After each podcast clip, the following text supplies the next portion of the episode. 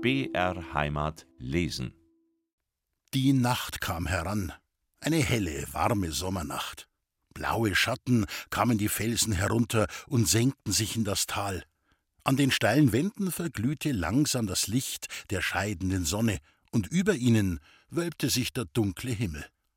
Da und dort blitzte unruhig flimmernd ein Stern auf und sah dann mit ruhigem Scheine herab. Der Bergwind fuhr in die Gipfel der Tannen, und sie rauschten so feierlich, dass es klang wie voller Orgelton. Alle Dinge in der Ferne und Nähe nahmen große, seltsame Formen an. Drohend streckten die Bäume ihre riesigen Äste aus. Gesträuche und Stockwurzeln zeigten verzerrte Gestalten. Der Wald war lebendig geworden. Ein Schatten löste sich von seinem Rande los. Nun stand er im hohen Grase. Eine Hirschkuh, die erschrocken den Grind emporhielt und nach einer mächtigen Fichte äugte. Unter der saß Anderl und zog unruhig die Füße an sich. Seit vier Stunden war er auf dem Posten. Nichts Verdächtiges hatte sich geregt, und nun kam die Dunkelheit. Was wollte jetzt noch ein Wilderer tun? Auf fünf Schritte hätte man nicht schießen können. Er visierte gegen das Stück an. Das Korn war nicht mehr zu sehen. Da wurde er ungeduldig, und so leise auch das Geräusch war, im Augenblicke hatte das Tier es vernommen, warf den Grind auf und setzte in den Wald zurück. Geh zum Teufel, brummte der Andal missmutig. Himmelsseiten war das langweilig. Gibt's ja gar nicht, dass Lumpen kommen. Und der Sprengelsberger wollte auf das Mondlicht warten, also noch zwei Stunden. Zu was denn da heraußen? Das könnte man doch leichter auf der Hütte. In einer Viertelstunde wäre man drüben, und wenn ein Schuss fiel, den hörte man auch dort. Und von der Hütte wären es nicht mehr wie tausend Schritte zur Buchwieseralm. Und wie das Mensch sauber gestellt war. Und das Lachen. Die hielt die Türe nicht zu, wenn er klopfte. Der Andal zog wieder die Uhr heraus. Ah was? Vor zwei, drei Stunden rührt sie nix. Und derweil war er lang zurück. Eine Viertelstunde hin, eine Viertelstunde her. Und dann war es Mondlicht und viel besser zum Passen als jetzt. Er stand auf und rückte den Hut von einem Ohr auf das andere. Dann blickte er gegen die Stelle hin, wo der Sprengelsberger passte, achthundert Schritt weiter oben. Der bleibt hocken, und wenn's drei Tag dauert. Eigentlich sollte er auch, aber was liegt daran? Und rasch, damit ihn der Entschluss nicht reute, machte sich der Anderl auf den Weg. Mit langen Schritten ging es bergauf, viel schneller als sonst, durch das Hochholz und über die Almwiese. Da lag die Hütte im Dunkeln. Die Läden waren geschlossen und nichts war zu hören. Der Anderl stolperte über ein Holzscheit und trat in eine Pfütze. Er hatte es eilig. Ein leiser Pfiff.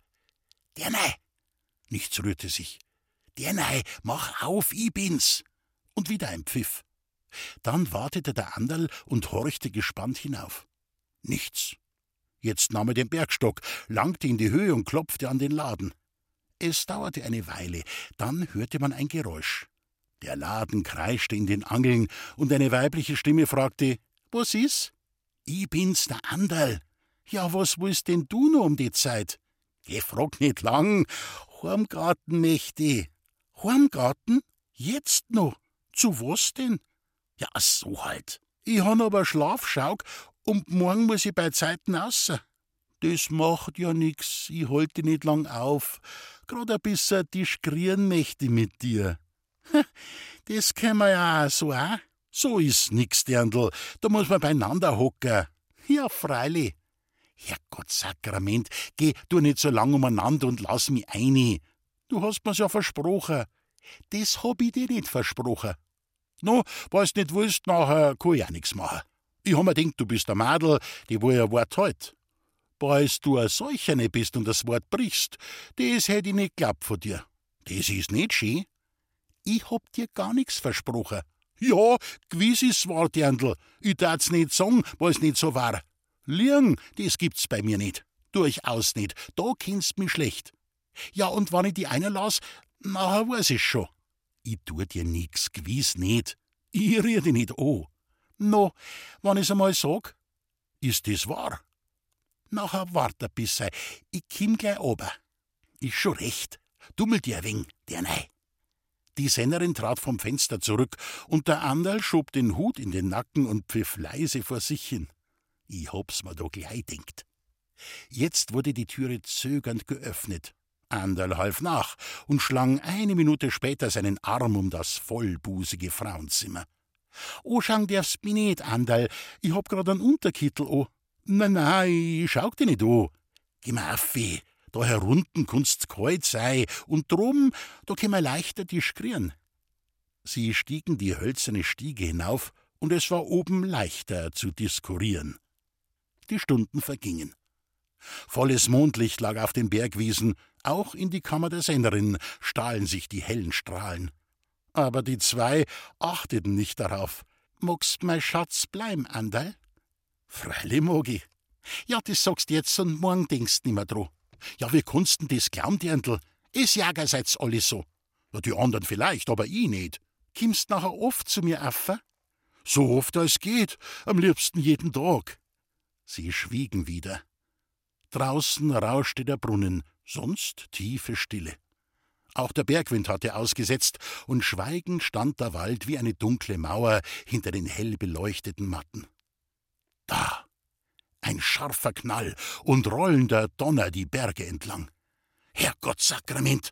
Ein Schuss! Ja, das war ein Schuss! Im Nu stand Anderl auf den Füßen. Wo ist mein Bix? Wo hab ich's denn? Das Mädel richtete sich erschrocken auf. Ja, was hast denn? Ja, hast das nicht hergeschossen hat's, und ich bin da herin, mei Büchswilli. Ja, die hast ja drunter lassen. Ja, nachher muss ich abi. Wo ist denn Stirn? Geschwind, sag ich.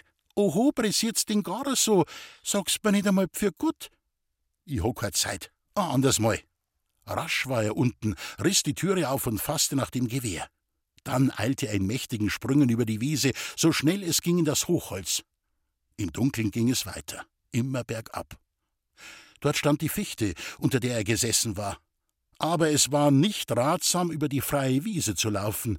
In dem Lichte konnte er weithin gesehen werden. Von den Lumpen oder auch vom alten Sprengelsberger. Und der sollte es doch nicht wissen, dass er vom Posten gegangen war, wegen dem Weibsbild.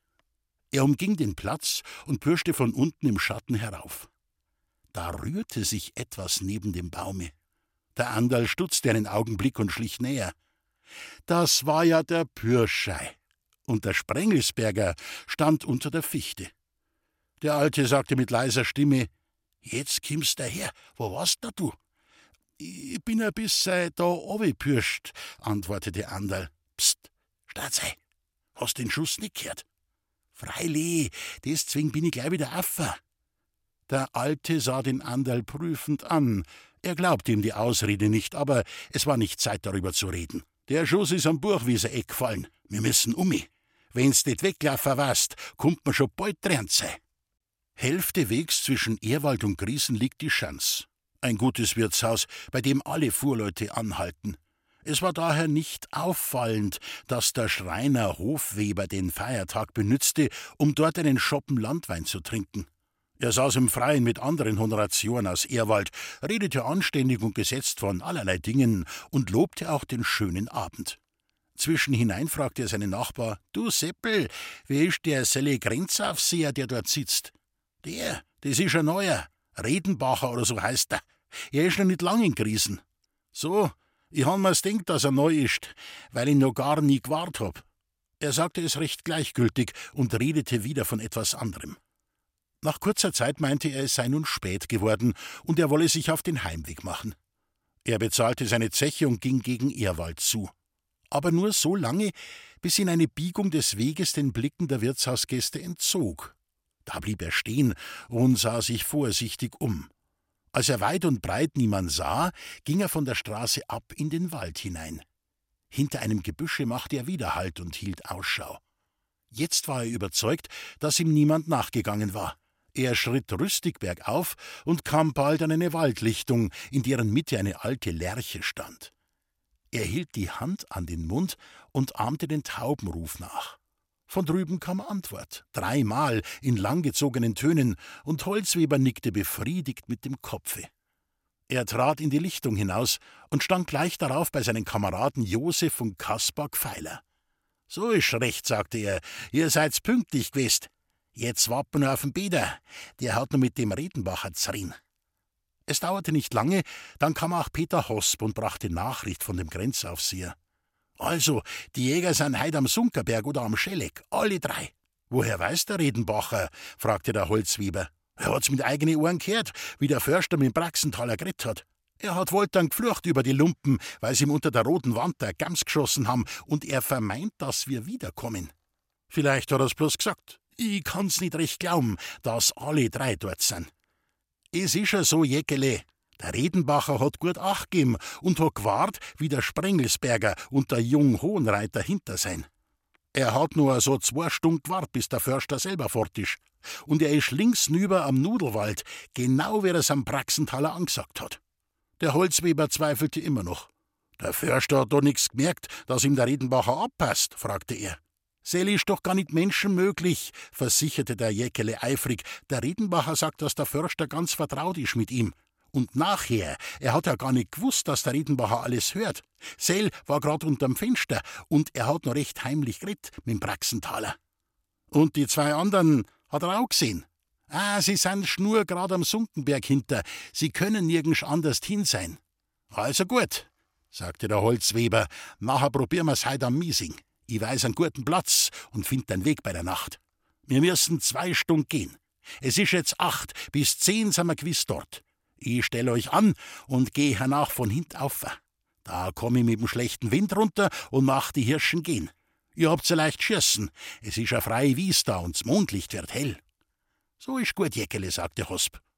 Und es wird uns schon wieder recht nausgehen, fügte Kaspar hinzu. Ich hab a Wallfahrt zur Mutter Gottes von Hinteris versprochen und der Pater Benno hat mir ein geweichtes Bild mitgegeben, das hilft gegen Pulver und Blei.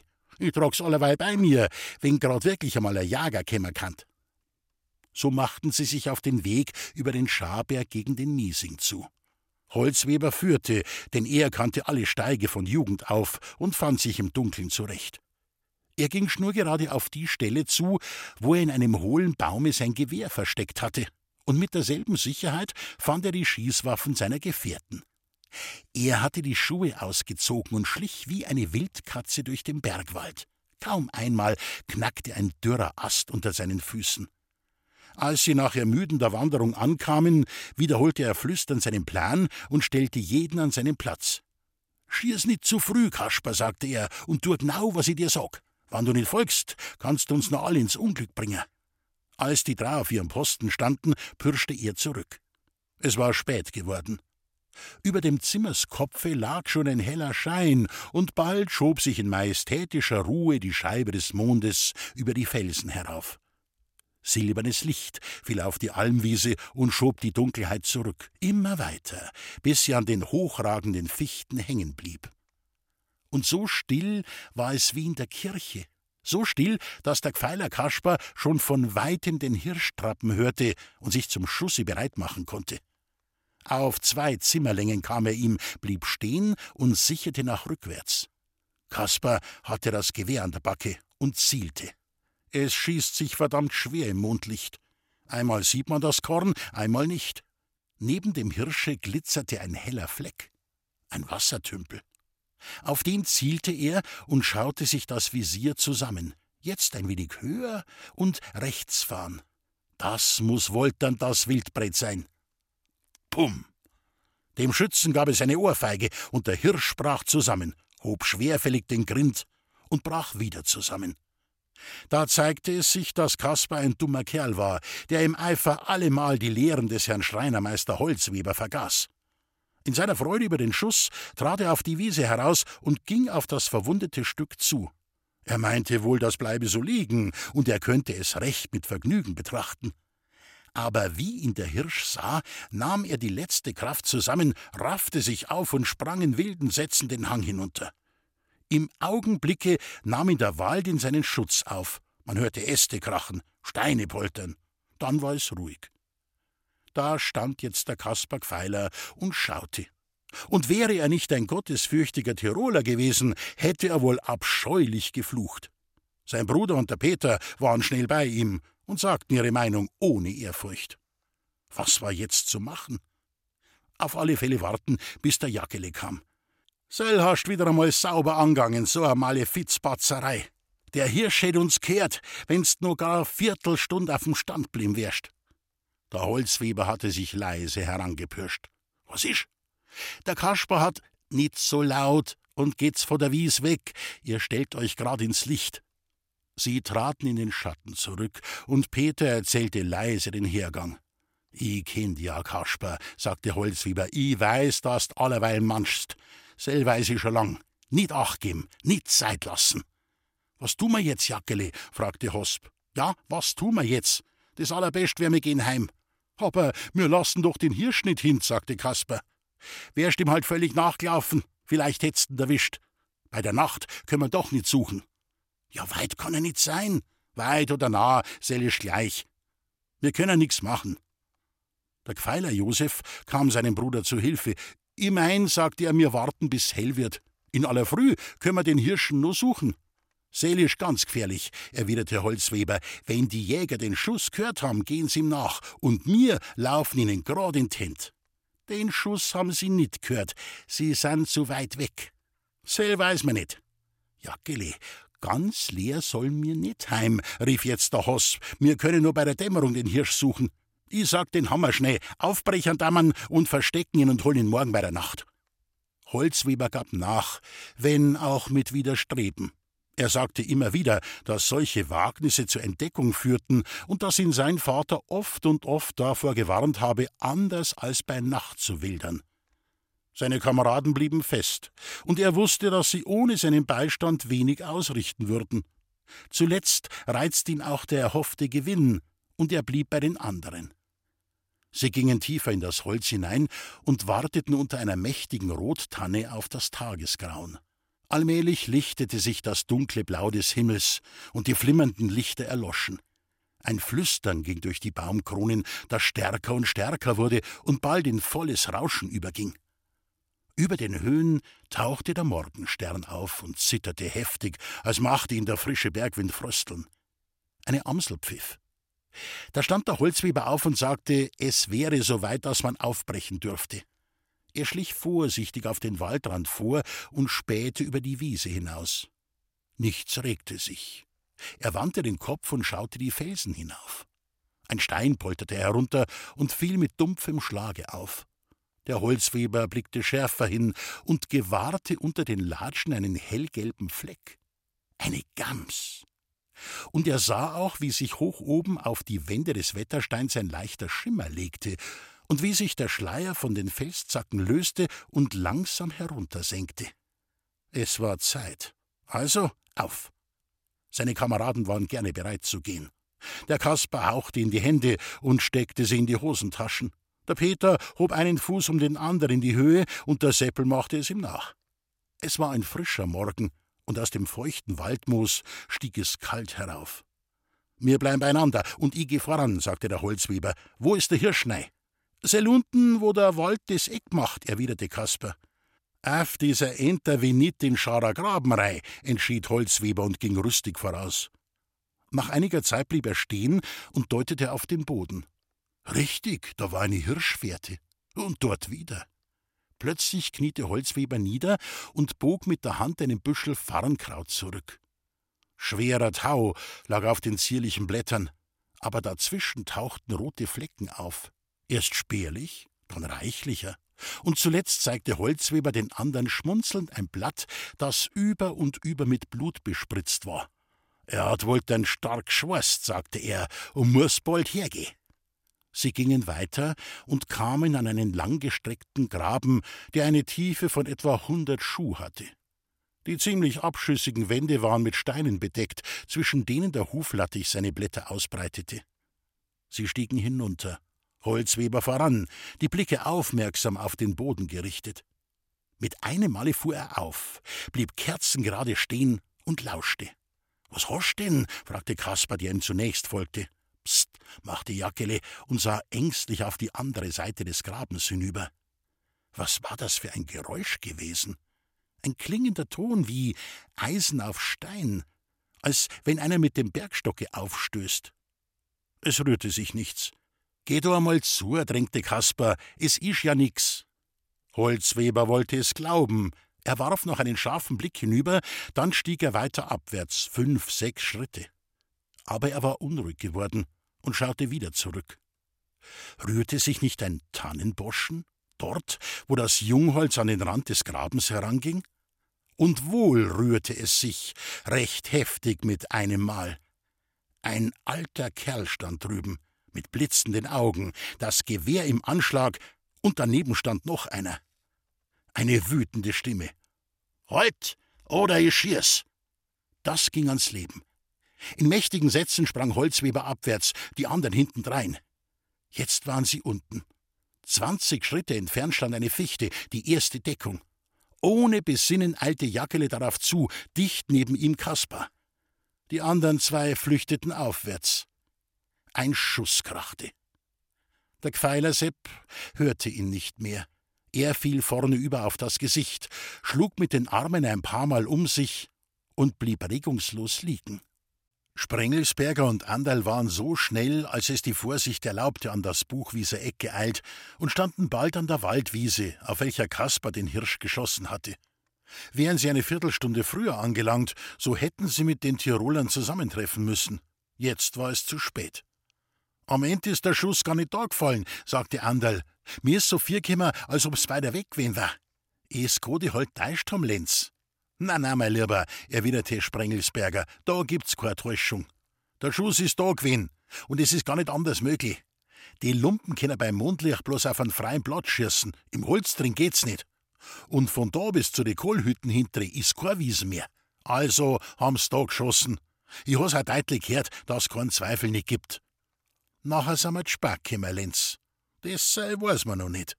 Ja, ich mein da schon, wann die Lumpen nicht mehr da sind. Lass dir noch Zeit und red stader. Die Spitzbuben können vielleicht snacks da sein. Oder auch nicht. Oder auch nicht, das ist richtig. Jetzt lass mir aber ein wenig besinnen, was man am gescheitersten deren. Beide schwiegen und sahen auf die mondbeglänzte Wiese hinaus. Nach einer Weile sagte Sprengelsberger: Anderl, jetzt weiß ich's. Wir gingen in Scharer Graben hintere. Ja, für was denn? Wenn wir passen, na ist doch gescheiter, wir bleiben da, wo wir alles sehen können, wenn sie was riert. Na, sag ich, das hat gar keinen Wert nicht, erwiderte der Alte entschlossen. Die Geschichte ist so, ich glaub nicht, dass die Lumpen auf eine geschossen haben. Da ist einer der Platz zu gut, weil sie auf einen Hirschen leichter können. Bald aber einen Hirsch haben, nachher sind sie noch nicht weit. Als ein Ganzer bringen sie nicht heim, die müssen's allerweit slingen. Und das geht nicht so schnell. Da können wir einer noch leicht Treib und über den Scharer Graben müssen's kommen. Die gingen da mit dem schwarzen Wildbret den nächsten Weg und steigen nicht zuerst nur eine Stunde weit auf auf den Berg. Und zu fürchten haben sie eine herund auch nicht mehr als wir drum. Bald es aber wirklich so war, dass sie Reh geschossen haben, nachher sind sie nicht heim. Das langt ihnen nicht. Da sind sie noch weiter ins Revier eine. Und grad so ist's, wann's vielleicht gefeit haben. Das könnt ja auch sein. Also ich sag, übern Scharergraben kämen's uns allerweil, und ich müsst schon gar nix versteh. Der Anderl musste ihm recht geben.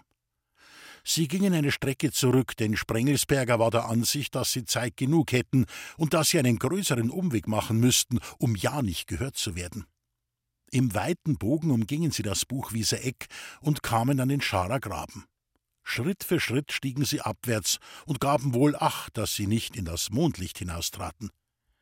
Als sie auf der gegenüberliegenden Seite die Höhe wieder erreicht hatten und den Graben entlang schlichen, rumpelte unter ihnen ein Wild auf und sprang weg. Die Jäger blieben stehen und horchten. Sie hörten die dumpfen Tritte. Kurze Zeit, dann war es still. Es ist nicht aufwärts, flüsterte Sprengelsberger, und muss sie schon wieder niederdor haben. Jetzt, meine kämen die Lumpen auf die Spur. Sie pirschten vorwärts so zweihundert Schritte. Und wieder hörten sie deutlich, wie unten im Graben das Wild wegsprang. Jetzt ist Geschicht einfacher worden, sagte Sprengelsberger. Des haben die Lumpen angeflickt. Jetzt wissen wir's feig gewiss. Er hatte recht. Es war der Hirsch, den Kasper angeschossen hatte. Soll man gleich da bleiben? fragte Andal. Na, wir gingen einen Büchsenschuss weiter zurück bis zum Jungholz. Da haben wir eine gute Deckung. Meinst dass sie uns kämen? Gewiss auch noch, die Tropfen suchen die Stickel, und balls auf der Spur nachgingen, laufen's und schnurgrad ohne. Sie versteckten sich im Dickicht und saßen hart am Rande des Grabens auf Baumstöcken. Von ihrem Platz aus hatten sie einen guten Ausblick nach links und nach rechts. Sie selbst waren durch ein paar junge Fichten gedeckt. Sie horchten schweigend in die Nacht hinaus. Hier und da ertönte der klagende Ruf einer Eule, sonst war nichts zu hören als der tiefe Atemzug des Waldes. Anderl kämpfte mit dem Schlafe. Er war am frühen Morgen zur Pirsche hinaus, war den ganzen Tag herumgelaufen und hatte obendrein seinen Besuch auf der Buchwieser Alm gemacht. Jetzt packte ihn die Müdigkeit, und so oft er sich auch zusammenriss, der Kopf sank immer tiefer herunter und die Augen fielen ihm zu. Und dann sah er freundliche Bilder. Den Sechserbock im Frühlicht, der stattlich über die Schneise herüberwechselte, ein kapitaler Kerl und das Weibsbild mit den lustigen Augen, wie sie den Riegel zurückschob und gleich so vertraut war. Jetzt musste man mein Schatz für ein Anderl Geld? Und eine Hand fasste nach der seinen, er wollte sie zärtlich drücken. Aber das waren harte, knochige Finger. Er fuhr auf und sah den Sprengelsberger neben sich, der ihn geweckt hatte. Der Morgen brach an. Anderl setzte sich gerade und rieb sich die Augen. Er wollte in seiner Verlegenheit etwas sagen, aber bei der ersten Silbe warf ihm der Alte einen grimmigen Blick zu und legte den Finger auf den Mund. Dann beugte er sich vor und horchte. Kam jemand? Nein. Und doch. Da krachte wieder ein dürrer Ast, eine Krähe flatterte auf und flog kreischend davon. Und drüben trat ein Mensch aus dem Hochholze heraus, ein Gewehr in der linken Hand, vorsichtig nach allen Seiten hinspähend. Hinter ihm einer, zwei, drei. Herrgottsakrament, vier Lumpen und nicht weiter weg wie achtzig Schritt. Der Vorderste stieg jetzt in den Graben hinein. Sprengelsperger spannte ruhig den Hahn und fuhr langsam auf. Anderl griff hastiger nach seinem Gewehr. Der Bergstock rutschte aus und stieß mit der eisernen Spitze an einen Stein. Wie vom Blitz getroffen blieb der vorderste Wilderer stehen und sah herüber. Die zwei Jäger rührten sich nicht. Da ging er weiter und die anderen folgten. Sprengelsberger und Anderl standen auf, jeder die Büchse im Anschlag, und der Alte schrie: Halt, oder ich schieß! Teufel! Wie es die Tiroler zusammenriss, wie sie hinuntersprangen und drunten erst eine wilde Jagd, die einen geradeaus, die anderen den Graben hinauf. Anderl ließ die Büchse sinken. Sollte er schießen? Er schaute den Sprengelsberger an, der stand im Anschlage und zielte. Da blitzte es auf, und einer von den Lumpen stürzte im Feuer zusammen. Sprengelsberger setzte ruhig ab und sagte: Den hat's gewiss. Gerade am Rucksackputzen ist mir der Schuss gebrochen. Warum hast denn du nicht geschossen? Ja, ich hab mir gedacht, ich weiß nicht, weil's der Vogeloffer sind. War nicht schad gewesen, bald noch einer hingewesen war. Aber jetzt ist auch so recht, sagte der Alte, und keine Miene an ihm verriet Erregung.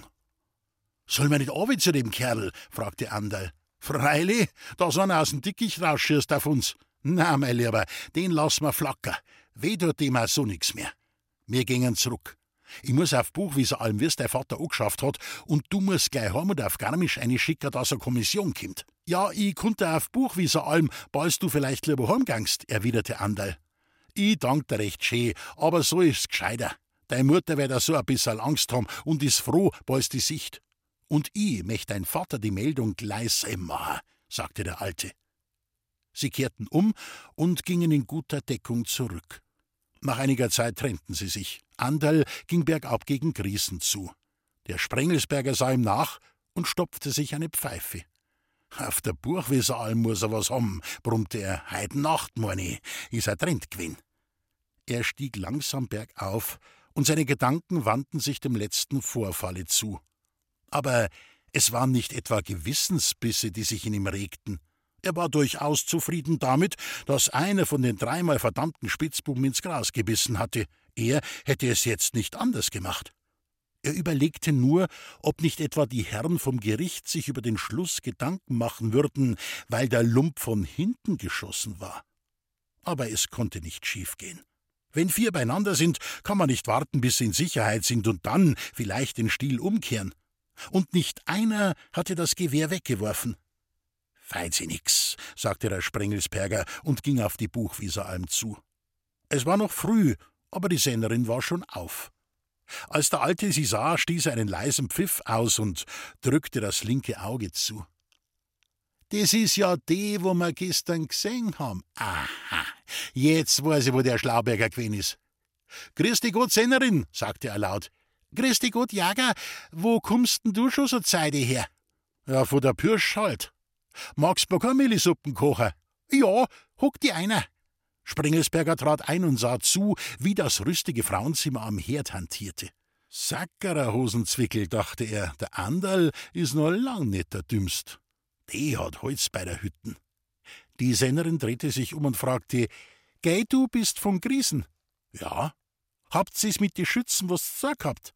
Wer is? Na, du halt und der Anderl. Der Anderl, der ist ja gar nicht da. Der ist, glaube ich, am Sunkenberg hint. Na, der ist da herum. So, da weiß ja gar nix. Hast denn du gesehen, Madel? Ja, gab sie zögernd zur Antwort. Von Weiden hab ihn gesehen. Von Weiden hast ihn gesehen? fragte er und verzog keine Miene dabei. No, wenn er herum ist, wär ihn vielleicht treffer. Soll ich ihm was ausrichten? Na, ich hab bloß gemeint, ihr seid mit den Schützen zusammengekommen. Mit den Schützen haben mir's ganz ja nichts tun, erwiderte Sprengelsberger treuherzig. Die Lumpen kämen Gott sei Dank nicht zu uns einer. Ich hab aber bei der Nacht schießen hören. Das hat die höchstens täuscht. Oder es sind Leik, wenn die einen Feiertag noch ein wenig geschossen haben. Aber keine Lumpen haben mir nicht da herin. Die Sennerin fragte nicht weiter und stellte einen Weidling warme Milch auf den Tisch. Sprengelsberger schnitt sich Brot hinein und aß. Hier und da blinzelte er vergnügt auf das Weibsbild hinüber, welches am Herde arbeitete. Mein lieber Andal, dachte er, auf die Spur bin ich dir schnell gekommen. Das muss er da einmal unter die Nosen reim. Er blieb noch eine Weile, bis er den Förster über die Wiese herüberkommen sah. Da stand er auf und nahm kurzen Abschied. Unter der Tür blieb er stehen und sagte: Du Madel, bald dein Andal wieder einmal von Weiden sichst, nachher kochst er meinen Schmarrn auf. Den isst er einmal gern. Draußen ging er auf Hohenreiner zu und grüßte ihn. Dabei blinzelte er mit den Augen. Der Förster kehrte um und sie schritten ruhig und unauffällig nebeneinander her. Was ist, Lenz? Einer hat schon gerissen. Wo ist der Andal? Heim, dass er Kommission in Garmisch bestellt. Hast du geschossen? Ja. Hast ihn gescheit aufgebrennt? Sehr wohl. Im Scharagram flackt er. Er erzählte den Hergang. Hohenreiner hörte mit gespannter Aufmerksamkeit zu und sparte nicht mit seinem Beifall. Als Sprengelsberger fertig war, fragte er ihn, was gewiss, dass der Kerl hieß. Ja, freilich weiß ich's. Ich hab's genau nur gesehen. Na, lass mir liegen und ging er obi. Ich bin eine ganze Nacht aufgewinn und morgen haben wir die Lauferei mit der Kommission. Da ist grad recht, wenn wir ein wenig schlafen können. Den anderen Tag kam die Kommission nach Griesen. Der Herr Oberförster Hofer, der Herr Landrichter Weiß, der Herr Bezirksrat Steiger und ein Gerichtsschreiber. Springelsberger und Andal wurden sogleich in der Wohnstube des Forsthauses vernommen. Beide sagten, dass sie überzeugt seien, die vier Wilderer hätten nur Deckung gesucht, um dann auf sie zu schießen. Keiner hätte das Gewehr weggeworfen oder sei auf den Anruf stehen geblieben. Der Landrichter nahm ihre Aussagen mit Wohlwollen auf und sagte, dass er ihre Befürchtungen ganz begründet fände. Außerdem sei ihm vom Herrn Oberförster der Sprengelsberger als sehr ruhiger und pflichttreuer Mann geschildert worden, der gewiss seine Befugnisse niemals überschreiten würde.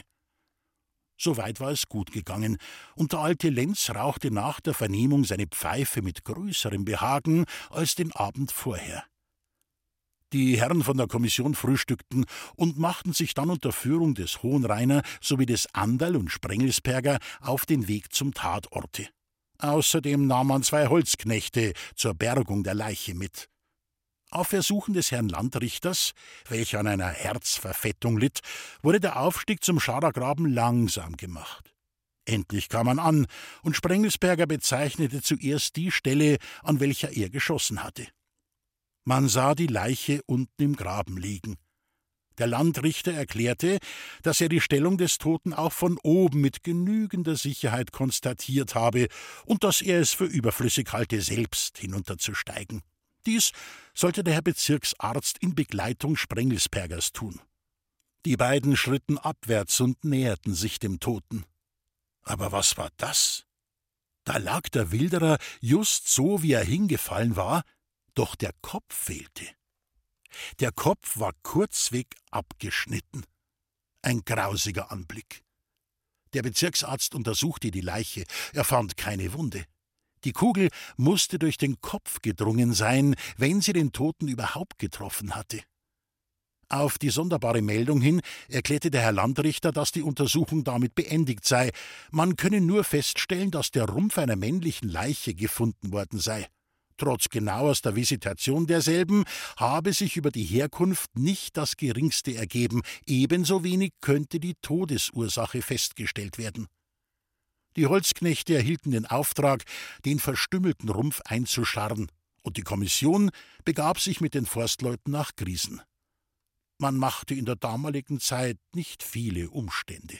Nun will ich allen gläubigen Christen sagen, dass sie nicht Angst haben sollen um das Seelenheil des Josef Gfeiler, weil sein Körper in ungeweihter Erde begraben liegt. Ein jeder Tiroler weiß, und die anderen Leute sollen es erfahren, dass die Seele des Menschen im Kopfe wohnt. Darum ging der fromme Jakob Holzwieber zur Nachtzeit mit Peter Hosp in den Graben zurück, und darum trennten sie dem toten Kameraden das Haupt vom Leibe und brachten es heim nach Biberwier. Hier legten sie eine schwarz gekleidete Strohpuppe in den Sarg und setzten den Kopf darüber. Alle teilnehmenden Freunde und Verwandten glaubten, dass sie die sterbliche Hülle des so plötzlich verunglückten Josef Pfeiler vor sich hätten und verrichteten die gebräuchliche Andacht vor der Leiche. Am Sonntage nach Fronleichnam war das Begräbnis. Und als der Pfarrer die Trauerversammlung aufforderte, ein Vaterunser für den Abgestorbenen zu beten, da tat es der Herr Schreinermeister Holzweber mit einer solchen Inbrunst, dass es allen Gläubigen zum erhebenden Beispiele gereichte.